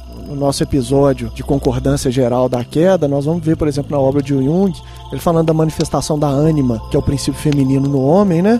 A ânima no homem e o ânimos na mulher são fragmentações de uma unidade que ele percebeu por trás do pano da personalidade, uma unidade que está fragmentada de alguma forma. E ele falou que a, a energia psíquica masculina e feminina flui no ser humano da mesma maneira que uma energia flui numa pilha do polo positivo ao negativo. Então é restabelecendo a unidade. Então, só ratificando ali, Emmanuel deixa clara a ideia do monismo. Ainda usa a palavra monismo, ainda usa a palavra unidade substancial. E esse espírito chamou a obra de Ubaldi, a grande síntese, de Evangelho, Evangelho da, ciência. da ciência. Então, ou, ou a, gente, a gente fala que o Chico Xavier, na mediunidade dele, deu uma viajada nessa hora, ou então a gente leva em consideração esse fato. E André Luiz também ratifica depois que tudo é espírito na natureza. Então, sobre a questão que a gente ainda vai descobrir, que Emmanuel fala, a gente já descobriu a ideia da passagem da matéria para a energia. Lembrando que o livro tem 80 anos, né? O livro tem 80 anos, exato. Então a gente já descobriu uma transição ali. Que matéria é energia condensada e a luz coagulada. Já tem um movimento do espírito da, de gama, que o Balde usa uma expressão é grega, uma letra grega, de matéria para energia. Falta agora a gente descobrir de energia para espírito, voltar para esse princípio, né? Ô, Afonso, vamos aproveitar esse gancho para falar um, só um, bem rapidamente essa, essa tríade de espírito, energia e matéria, que é muito bonito perceber que é, espírito é, é você que usa esse termo, é amplo, livre, é, e, e, a matéria é contraída, vorticosa. Fala um pouquinho sobre isso. Tá bom, então vou. Primeiro, André Luiz cita no livro A Vida Continua. É, diz assim, na página 69 e 70. Qualquer aprendiz de ciência elementar no planeta não desconhece que a chamada matéria densa não é senão a energia radiante condensada. Em última análise, chegaremos a saber que a matéria é luz coagulada, substância divina que nos sugere a onipresença de Deus. Ele está falando da emanência aqui, luz coagulada. Então vamos pegar um versículo que é um dos mais famosos, que mexe com todos os nossos corações, que é João 1, 1 e seguintes, né? Ele diz assim: No princípio era o Verbo, e o Verbo estava com Deus, e o Verbo era Deus. Ele estava no princípio com Deus. Tudo foi feito por ele, e nada do que tem sido feito foi feito sem ele. Bom, quando ele trabalha esse aspecto, o professor Pedro Baldi, na sua captação noúrica mais profunda das intuições que vem das alturas, ele vai explicar esse aspecto usando uma forma mitológica da Trindade Universal que diz assim: Deus, Pai, Filho e Espírito Santo. Mas ele vai trabalhar o aspecto de forma diferente. Ele não vai trabalhar Pai, Filho e Espírito. Ele vai colocar a coisa no devido lugar. Ele vai colocar Espírito, Pai e Filho, usando essa equação aqui. Então ele divide em três modos em três momentos: o pensamento, a ação e a realização. Porque quando nós falamos verbo, verbo indica ação. Mas se eu falar andar e ficar parado, eu não andei. Né? Então o verbo indica ação. Mas toda ação ela é precedida de uma concepção e ela é sucedida de uma realização. Então essa ideia trina, onde a unidade ela se manifesta no dual, mas a operação dela é trina, então, um conceito, uma ideia, um pensamento, gera uma ação e a ação gera uma realização. Nesse sentido, continuando, está no livro Cristo isso. Aparece três aspectos: uma inteligência que concebe, uma vontade que executa e a obra realizada. E os três modos de existir do tudo uno Deus, que é o Espírito, que é a concepção, o Pai, que é o verbo ou ação, e o Filho, que é o ser criado. Então, o Cristo é o Filho, é a terceira manifestação da divindade. Então tem uma ideia, um conceito abstrato, que é o Deus transcendente, absoluto, que manifesta-se no imanente, que é o Pai, que é a realização, que é a ação, né, que é a, a vontade que executa, e que se concretiza no Cristo, que é o Filho, que é a obra realizada, que é a criação. Isso nós estamos antes da queda, no aspecto mais supremo que existe, poderíamos graficamente apresentar no triângulo né? Que é o tetragramaton, né? Que é o símbolo da divindade. Sem nome, sem definição, né? Que os judeus proibiam de, de dar qualquer definição. curiosamente, nós vamos ver isso, seria um tema bacana pro, pro Pode Saber, na parte de ciência, a unidade constitutiva de tudo o que é matéria no universo começa com o tetraedro. Isso. Que é uma figura geométrica idolatrada aos sólidos platônicos. Pitá é, Pitágoras, quando viajou ao Egito, foi descobrir esses sólidos, descobrir essa, essa geometria. Platão aprendendo né, na escola pitagórica após a morte né, do, seu, do seu amado Sócrates. Então a gente vai vendo que essa conexão, inclusive a obra de Ubaldi no campo da geometria, Toda da conectada. energia, vai também ajudar Toda muito né, a avançar. E Afonso, é, o monismo nos dá uma ideia de unidade da lei, Unidade de de uma lei. Então, o balde, ele diferencia Pai, Filho, Espírito Santo. Ele não diferencia, ele bota isso como também um movimento, três momentos. Três momentos. na verdade é um. É a um. gente faz isso, a gente está fazendo isso agora. A gente Agora. está pensando, Pensando. a gente tem uma vontade e cria um verbo. Isso. Pensamento, vontade e ação. Então, no ato da criação, ele, ele diferencia só nesses três momentos para a gente entender, Isso. né? Que Deus concebe a ideia. Gente, aqui visão antropo, antropomórfica. É didática, uma visão didática. Didática. Deus concebe uma ideia, movimenta essa ideia na vontade e a- nasce Isso. a obra criada. Tem até um poema do Fernando Pessoa, né? Deus quer, o homem sonha, a obra nasce. Três momentos de uma realização de alguma coisa. E buscando a ideia da criação, a, a criatura que é feita à imagem e semelhança de Deus, que é o momento já na queda, nós também somos esse processo, né? Isso. Então nós somos, por exemplo, quando Allan Kardec fala, nós somos o espírito, o perispírito, o corpo, é uma unidade. Em três momentos, em três modos Se de repete. manifestar. Se repete. Em tudo se repete. Tudo se repete esse movimento trino. A trindade repete em tudo. O sistema nesse aspecto é intacto, né? Ele está sendo é, refletido constantemente e Incorruptível. incorruptível. Então o antissistema, né, que gerou com a queda, ele manifesta o sistema todo instante, ele é apenas uma ideia invertida e emborcada. Isso. É o mundo bizarro do super-homem. É muito bizarro, superou. Justamente. Então no, no 3 está o 2 e está o 1. Um. Tá. Na, no- na trindade está a dualidade, está a unidade. E é bacana que a gente, Tudo na, na concepção disso, né, na- isso tem uma, uma relação também, e aí eu assumo até uma certa culpa nesse aspecto, porque cativado pela, pelo esse conhecimento de Ubaldi, né, Afonso? Aham. Desde o Portal Ser, a gente já tinha uma ideia de dar uma manifestação prática a esse conhecimento, que foi, por exemplo, no caso da constituição dos portais voltados para a ciência, para a filosofia e para a religião, eles expressam claramente isso, essa ideia, né? Com Porque certeza. religião é a transcendência total, ou seja, representando o espírito, né? a conexão total com Deus. A filosofia, ou pensar, o portal pensar nesse caso, representam o verbo em ação, o pai, a fase da energia, digamos assim. E o portal saber, na parte de ciência, trabalhando a parte de matéria, né, de estruturação. Então, o aspecto trino da doutrina espírita, religião, eh, filosofia e ciência também se enquadram eh, simbolicamente dentro disso, né, Afonso? E Perfeitamente. o Afonso falou do Evangelho de João, João. nas escrituras iniciais do Evangelho de João. João Evangelista, Francisco de Assis. Pietro Baldi é Frei Leão. Frei Leão, confessor, amigo pessoal de Francisco de Assis, né? E Miramês diz naquela obra Francisco de Assis que o, o guia espiritual de Pietro Baldi era Francisco de Assis.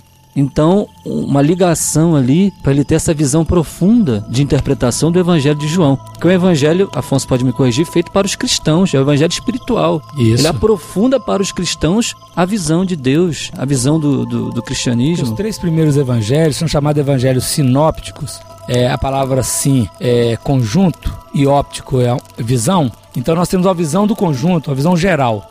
Então pega Mateus, Marcos e Lucas, eles têm uma visão geral desde o início do trabalho de Jesus, nascimento, até a morte. Linear. Agora, o Evangelho de João não. O Evangelho de João é o Evangelho do Cristo. Emmanuel explica isso também no livro Consolador, essa diferença, né? É o Evangelho do Cristo, o Evangelho do Eu Sou. É o Evangelho do Espírito. não- Transcendente. é transcendente, né? Então, é, é, nessa sequência que você está dizendo, o professor Pietro Baldi ele tem toda uma capacitação de conexão, de refletir essa onda de João Evangelista com essa profundidade muito interessante. E isso está lá desenvolvido no livro Deus e o Universo também. É, capítulo 13, que fala do princípio era o verbo, mas os seguintes ele vai dar toda uma ideia disso até chegar no capítulo Transcendência e Imanência. Isso. Isso aí, com detalhes, com E detalhes. Vocês falaram de Francisco, né? Francisco de Assis. E ele compreendia, talvez não intelectualmente, mas intimamente, intuitivamente, o monismo, né? já que ele amava todas as criaturas, Exatamente. já que ele palestrava para as pedras, né, Exatamente. para os pássaros, pro... É, a lagartinha. Tudo é irmão.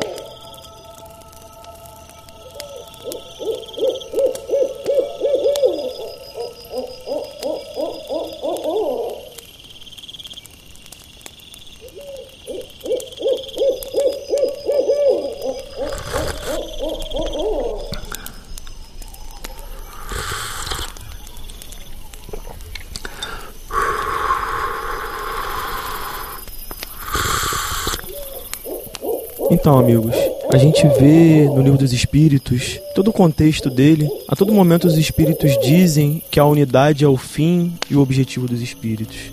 A gente vê isso, por exemplo, a gente não vai ver de cara, mas na questão 540, onde o Kardec pergunta né, sobre a ação dos Espíritos, da natureza. E aí, no fim, os Espíritos dizem assim: é assim que tudo se serve, que tudo se encadeia na natureza, desde o átomo primitivo até o arcanjo que começou um dia por ser átomo, admirável lei de harmonia que o vosso acanhado espírito ainda não pode entender em conjunto. E o Kardec, como ele era persistente nas suas perguntas, ele vem depois na 604 e faz uma pergunta parecida, né, dando a entender essa mesma questão dos animais, desses seres da natureza, e os espíritos respondem novamente: Tudo se encadeia na natureza por laços que não podeis ainda compreender e as coisas mais díspares, na aparência, têm pontos de contato que o homem jamais poderá compreender no seu estado atual. E aí o Kardec persiste mais uma vez nessa pergunta, e aí os espíritos parece que dessa vez já é, na nossa interpretação de espírito inferior, né? Parece que já um pouco revoltado com esse questionamento do Kardec, eles rematam assim: Já não dissemos que tudo se encadeia na natureza e tende para a unidade? Né? Ele faz uma, uma interrogação. E aí, entre outras que a gente tem aqui, a gente destacou a questão 1009, que eu acho que essa é a maior de todas, né, Afonso? Onde o Paulo de Tarso começa dizendo assim: gravitar para a unidade divina, tal é o destino da humanidade. Todas essas questões no episódio futuro, né? Quando nós formos falar da queda e, e da Exatamente. codificação, nós vamos abordá-las com detalhes. Mas fica aí essa lembrança. É, sempre retomando, porque os assuntos precisam muitas vezes ser repetidos várias vezes. O Espírito Humberto de Campos, numa das suas obras, ele tem uma frase magistral, nós achamos, que ele diz assim: O amor, para ensinar, aprende a repetir. Tanto repetir falar quanto repetir ouvir. Então nós temos a ideia: espírito e matéria. Era uma ideia inicial. Aí Kardec inaugura o espírito, a energia, ou o perispírito, e a matéria, o corpo. E nós estamos dizendo aqui que isso tudo é uma coisa só. Como manifestação. O espírito é uma manifestação, a energia é uma manifestação e a matéria é uma manifestação. Dentro dos processos de expressão. Tanto é interessante que quando nós pensamos em mundo espiritual, não é mundo espiritual, é um mundo material, numa matéria é, quintessenciada, podemos dizer assim, rarefeita. É, então, quando nós desencarnarmos, nós vamos nos encontrar com o perispírito no mundo espiritual, nesse chamado plano espiritual, mundo espiritual, mas com, com matéria, né, numa vibração diferenciada. E André Luiz narra para nós no livro Nosso Lar, quando ele dorme, ele em certo dia, ele dorme e ele sai do corpo perispiritual e vai em corpo mental encontrar com a mãe dele numa esfera superior, ou seja, naquela esfera superior, o perispírito dele não ia, precisava ser em corpo mental. Quer dizer, o corpo mental é, é- seria o perispírito de lá, mas é uma manifestação, mas numa instância superior e até atingir. Então, quando a gente fala então, mundo espiritual, ainda não é o reino de Deus. O reino de Deus é uma instância que está para além de qualquer coisa material, porque Deus é imaterial. Pois é, então vamos definir. A matéria, ela tem a, vibração é, vorticosa, encapsulada, voltada para si mesma. Fechado em si mesmo. Fechada em si mesma. Na energia é uma natureza vibratória, ondulatória, aberta no espaço. Isso. E no espírito é não vibracional. Não vibracional. Intrínseco. é Intrínseco, isso? isso mesmo. O movimento que define a expressão. Exatamente. Então a evolução é psíquica e o que muda é a forma e o movimento. E tudo é espírito na natureza. Ah, tá, então, nós tendemos para uma aquietação definitiva de todas as ondulações na superfície desse oceano. Sim. Né? Numa quietude que transcende e, e é como se os, os infinitos se tocassem. Uma vez eu vi uma definição do sistema que eu achei muito interessante. É onde o movimento é tão infinito que parece parado.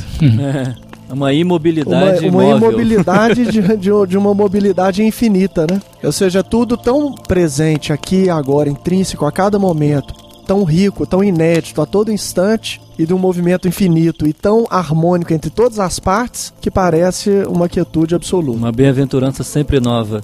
É, não dá, na verdade, só a poesia alcança determinados aspectos. Né? No nosso nível evolutivo, a racionalidade ela fecha as portas e definitivamente só a poesia consegue alcançar, muitas vezes apresentando em opostos, aparentemente inconciliáveis, mas se conciliam dentro de uma visão poética.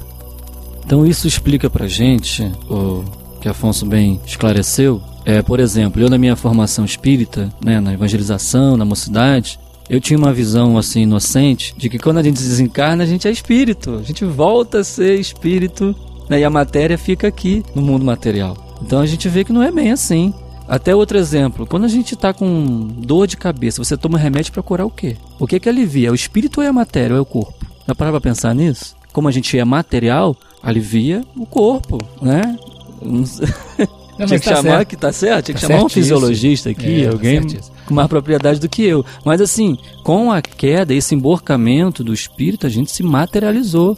Então a matéria somos nós, estamos nos desmaterializando. Desmaterializando. Agora, todo esse processo é de desenvolvimento, porque na verdade eu sou uma unidade que coordeno só no meu corpo físico 100 trilhões de células. Lembrando que a célula é um aglomerado de molécula e a molécula é um aglomerado de átomo. E se a gente partisse do princípio que o arcanjo começou no átomo, se fosse só no átomo, né, um átomo, nós teríamos só quantos nós estamos sob coordenação nossa, não é mesmo?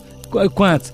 E se pensar agora nas questões das partículas subatômicas, aí a coisa fica infinita. Por isso que a poesia, o Renato Russo escreveu dizendo que o, o, infinito é um dos deuses mais lindos, né? Realmente a gente não sabe o que é ainda infinito, eternidade, né? Essa ausência de tempo, ausência de espaço, essa plenitude presente em tempo real, integral, plenamente, nós não sabemos o que é isso, né?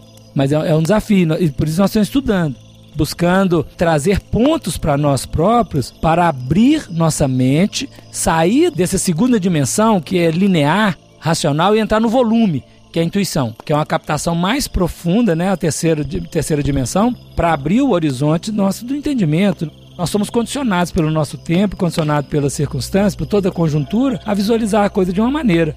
E nós estamos aqui quebrando paradigmas, né? Toda a obra que estudamos de revelação, ela quebra paradigmas ela abre possibilidade de entendimento. E nesse sentido, eu queria deixar uma ideia, porque é, eu acho interessante. Quando eu descobri, para mim foi maravilhoso. E talvez seja para alguém que esteja nos ouvindo também. No livro dos Espíritos, quando nós lemos a palavra espírito, ela tem dois significados diferentes. É a mesma palavra, com dois significados diferentes. Então, por exemplo, na questão 23, Allan Kardec perguntou assim: que é o espírito? Aí responderam: o princípio inteligente do universo. Aí ele segue 24, na 25 ele faz uma notinha, no meio da, da pergunta ele faz uma nota. A palavra espírito é empregada aqui para designar o princípio da inteligência. Nós vamos chamar assim o princípio então, do espírito, né? A centelha divina. E não as individualidades que por esse nome se designam. Beleza. Aí lá na questão 76, ele retoma o assunto e ele diz assim: pergunta: Que definição podeis dar dos espíritos? E aí o espírito responde: os espíritos são a individualização do princípio inteligente. Povoa o universo fora do mundo material. É mais ou menos assim a resposta, né? E tem uma nota que Kardec diz: a palavra espírito é empregada aqui para designar as individualidades é, dos espíritos, né? E não mais o princípio da inteligência. Então veja, quando nós demos a palavra espírito, ela tem dois conceitos diferentes no próprio livro dos Espíritos. Interessante, Afonso, que isso nos remete à questão 84 e 85, Sim. né? Onde o Kardec faz a pergunta dizendo assim: os espíritos constituem um mundo à parte, fora daquele que vemos? E os espíritos respondem: sim, o mundo dos espíritos ou das inteligências incorpóreas. Isso. Sem corpo, né? Incorpóreas. Exatamente. Como a gente estava falando aqui, em nosso lar, numa colônia, aqui no nosso planeta ainda, a gente vê que ainda existe um corpo. Felipe, a colônia espiritual mais evoluída que a gente imaginar é material. É material. Vivemos num universo, universo físico, físico, feito de né? matéria e energia, preso no espaço-tempo. Então é, é material, é um antissistema. Na, na questão 82, Kardec perguntou assim: o espírito é imaterial? Lembra que no conceito Deus, questão 13, Deus é imaterial, ou seja, sua natureza difere de tudo que é material. Mas na questão 82, que pergunta se o espírito é imaterial, ele diz assim: imaterial não é bem o termo. Incorpóreo seria mais exato. Então o espírito é alguma coisa, ele é uma criação. Então o espírito não é imaterial, a centelha divina. Então nós podemos dizer o seguinte, só fazendo uma imagem, né? A centelha divina criada por Deus, ela no seu estado original é como se ela fosse assim 99,99% de espiritualidade e 0,001% de potencial material. Potencial. Aí, fazendo outra comparação, um raio de sol ele jamais destaca do Sol. Porém, à medida que ele distancia do foco, ele vai esfriando, né? Então, por exemplo, o Sol. O raio do Sol chega na Terra na velocidade da luz em 8 minutos. Chega quente. Mas lá em Plutão, ele chega frio. Quando nós olhamos Sirius à noite, que é de uma quentura muito maior do que a do nosso Sol, ela chega aqui uma energia fria, que a gente nem pode olhar à vontade, não é? Então o raio continua chegando mas ele perde. Então, à medida que distancia do foco, ele perde. Então é isso, o espírito não distancia espacialmente de Deus, que não tem jeito, né? Tá tudo dentro. Mas ele distancia vibratoriamente. Qualitativamente. Qualitativamente. Então a queda é uma distância, é um distanciamento vibratório, qualitativo de Deus. Então ele congela na matéria, por isso que a, a matéria é luz coagulada, diz André Luiz. Por isso né? que o nosso espaço é escuro e frio. Justamente. Escuro e né? frio. Desolado, né? Desolado. À medida que nós fomos evoluindo, ele vai se tornando progressivamente mais quente e acolhedor, mais amoroso, mais brilhante, né? Brilha a vossa luz, resplandeça a vossa luz. Alguém já viu um raio de sol sair frio do sol? Alguém já viu a, a água sair impura da fonte? Alguém já viu a luz é, sair escura, escura da, da fonte? Não. Então, se tudo sai, se tudo que está próximo à fonte é puro, como é que a gente sai simples e ignorante do início da criação?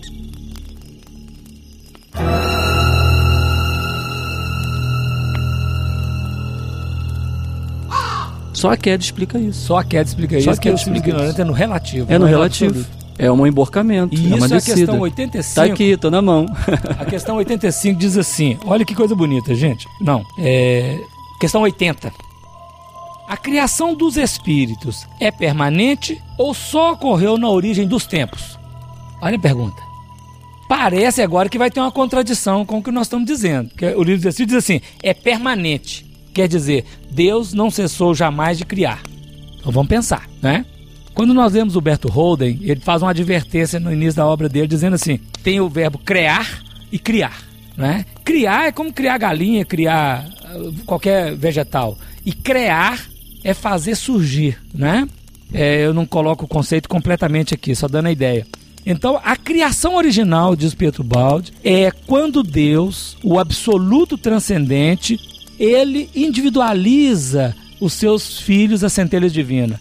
Essa criação é única, originária, primária. Essa é a verdadeira criação. Criar, né? É o Esse criar. É o criar. Esse é o criar. Agora, quando essa, uma parte, involui ou gera matéria, ou cai na matéria, ou faz a descida vibratória, faz esse movimento de queda, emborca. Come do fruto proibido, quando visita a única árvore que era proibida, né? O que era proibido, ele aí aparece na matéria e aí ele é criado. Aí é simples ignorante, porque ele está emborcado na matéria, está aprisionado na matéria. É, vamos imaginar o átomo, só para dar ideia, como se fosse o átomo. Se essa criação fosse o átomo. Que, que é a definição da matéria? Está no livro dos Espíritos, questão 22, letra A. A matéria é o laço que prende o espírito e sobre o qual ele deve exercer a sua ação, não é? Então, ali naquele átomo, ele está aprisionado, totalmente aprisionado. Ele é simples e ignorante ele não tem saber, não tem ciência, porque ele está emborcado. E dali ele precisa evoluir, que é readquirir a sabedoria, readquirir todo o potencial que já está dentro dele. Tirar de dentro. Já está dentro. Então, então, por isso que não, você não coloca nada, você, você tira a sujeira para fazer surgir. É a maiêutica de Sócrates.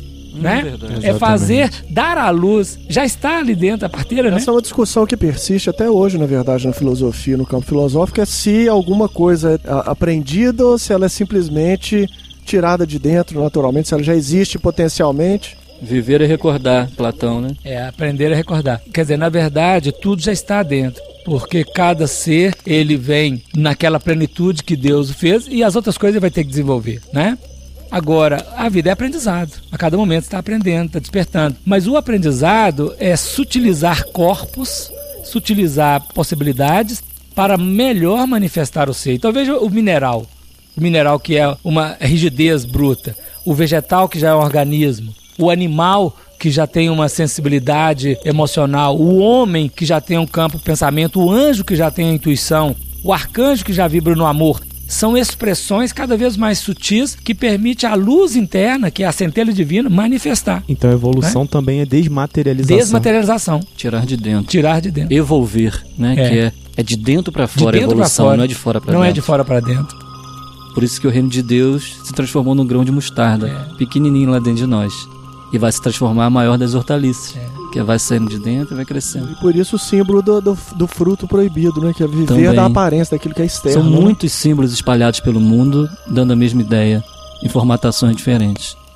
Então, Afonso, a gente podia fazer um resumo agora do monismo, do que a gente conversou, porque tá chegando ao final, né, Guilherme? Isso, isso. A gente já tá ao fim desse episódio, mas cê- vocês viram que nós abrimos campos. Se cada um desses campos que foram abertos forem cultivados com carinho, nós vai frutificar muita coisa, né, Afonso? Nós vamos aos poucos, as perguntas que vocês mandarem pro Não Caia na Dúvida, viu, Afonso? Nós vamos fazer um episódio dentro dessa série especial, ou mais de um certamente, que é para responder questões dos amigos que estiverem ouvindo. E vai chamar Não Caia na Dúvida. Como nós já, já somos quedados mesmo, então não caia na dúvida, vai ser importante vocês mandarem essas perguntas e em cima dos temas que vocês querem desenvolver e nós vamos abordar a contento.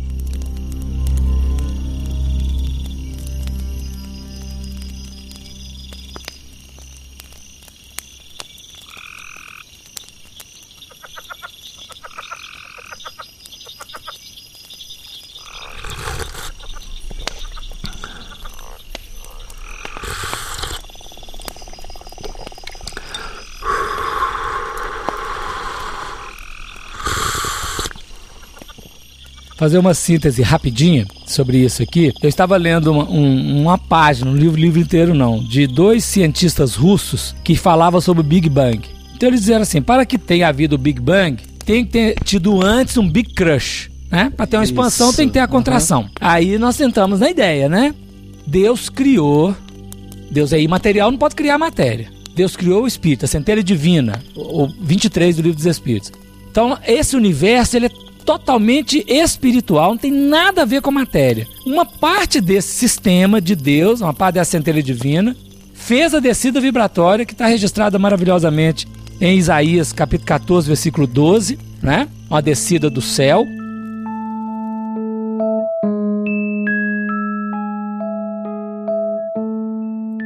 Como caíste desde o céu, ó Lúcifer, filho da alva, como foste cortado por terra, tu que debilitavas as nações. E tu dizias no teu coração: Eu subirei ao céu, acima das estrelas de Deus exaltarei o meu trono, e no monte da congregação me assentarei, aos lados do norte. Subirei sobre as alturas das nuvens, e serei semelhante ao Altíssimo. E contudo, levado serás ao inferno, ao mais profundo do abismo. Isaías, capítulo 14, versículos 12 a 15.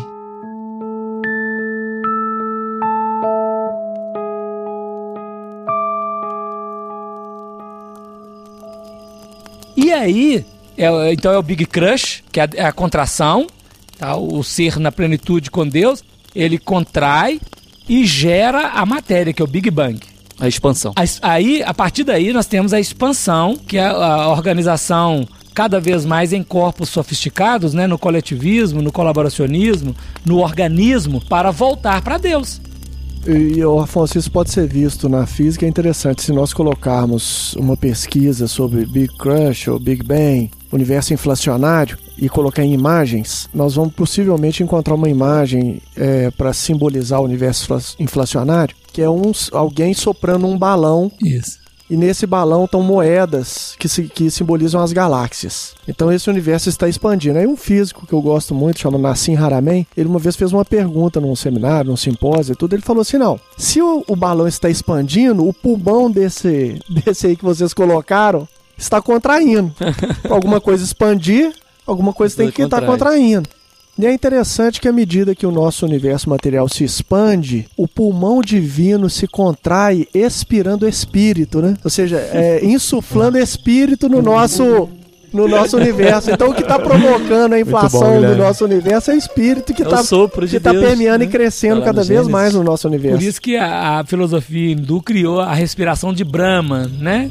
A respiração Isso. de Brahma. Por isso que o espírito é sopro. Né? A palavra espírito é sopro, pneuma, né? É sopro, é ar. literalmente é isso. Nós imaginamos que toda a matéria estava concentrada num ponto único, né? Não tinha espaço para o Espírito de Não Deus. tinha espaço para o espírito de E o Deus. Espírito de Deus vai primeiro, e é por isso que o Balde fala que a primeira manifestação da consciência é o espaço-tempo. Espaço-tempo.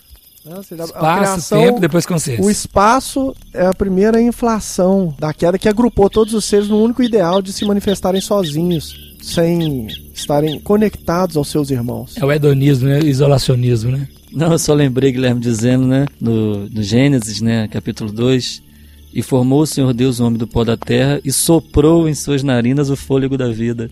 E o homem foi feito alma vivente. Alma vivente. Pessoal, é isso aí. Nós vamos deixar aí, depois das, das considerações, então, essa, essa expectativa pelos próximos episódios. Vocês permaneçam conosco. Vamos aí. Nós temos muita coisa ainda pra falar e, e para refletir, né, Marconi? Gostou aí do episódio? É, eu, eu tô aqui viajando nessa, nessa expiração sua aí dos espíritos, que eu tô imaginando também que uma hora tem que pegar um fôlego. E o fôlego, então, seria o retorno à inspiração? Seria o retorno a Deus, a, Pode ser, pode ser. a luz? Então, até quando nós vamos continuar expirando?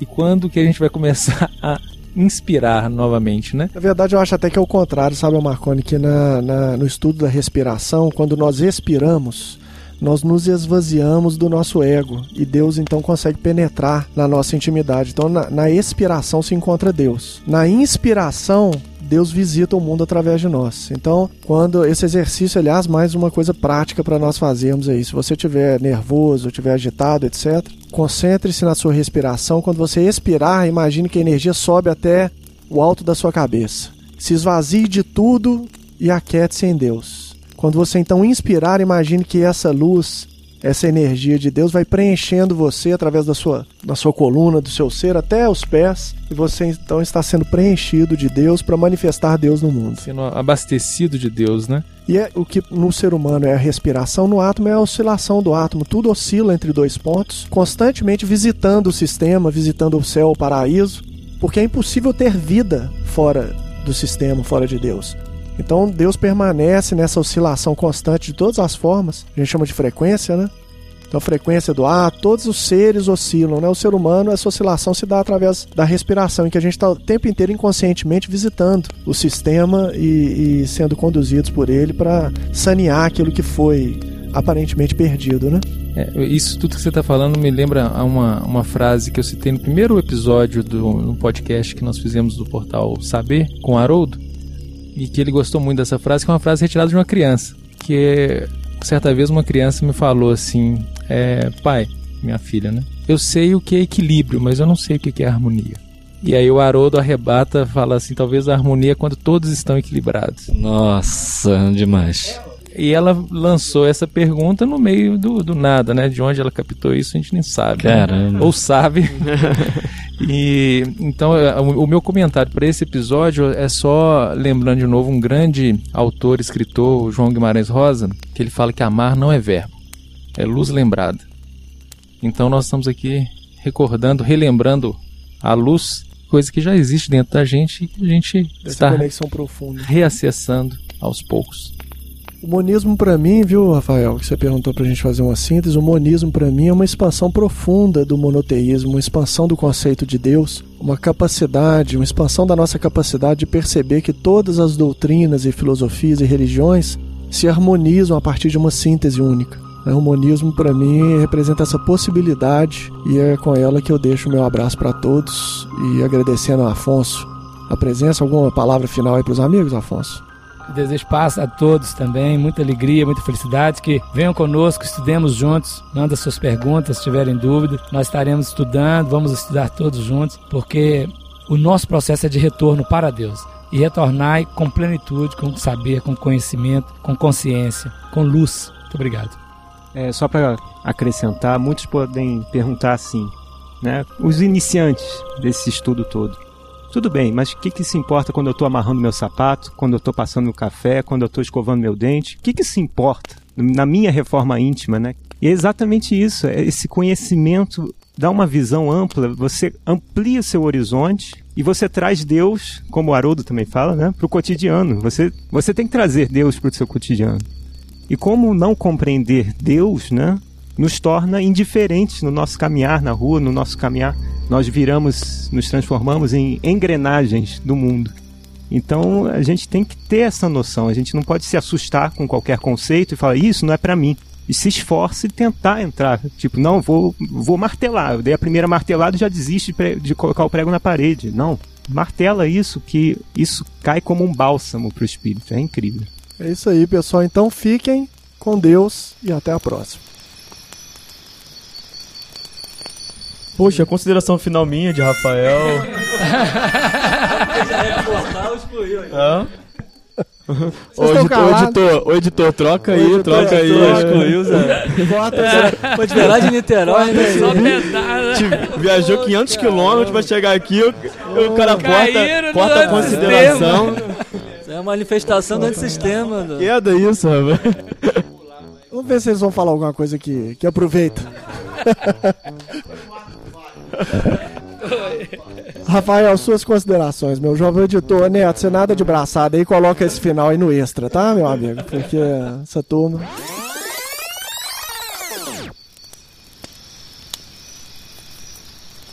Eu tinha algumas considerações do monismo, mas eu. É, depois da, da síntese que o Guilherme fez, pra mim foi perfeita. Ele fez uma síntese do monismo em 30 segundos perfeita. E o comentário que fica é em cima do comentário do Luigi, que realmente isso muda a nossa visão perante o mundo, perante o próximo.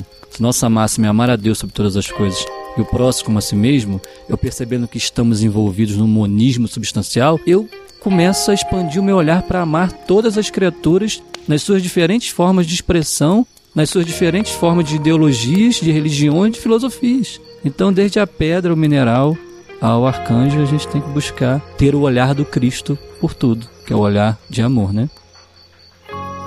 É, a minha consideração final, acho que eu vou tentar relatar uma experiência que eu tive.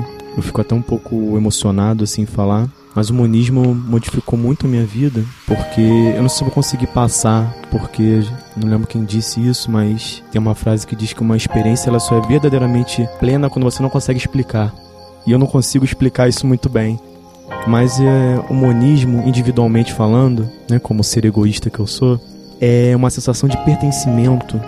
É uma questão transcendente, né? Realmente inexplicável, mas uma sensação de pertencimento a esse todo, né? É uma sensação que Deus está realmente do seu lado, te apoiando, Jesus, esses grandes espíritos, né? E você se sente um com eles, apesar de todo esse dualismo que a gente enxerga, num lapso de tempo a gente consegue se sentir preenchido e pertencido a esse sistema, a esse Deus, a essa criação.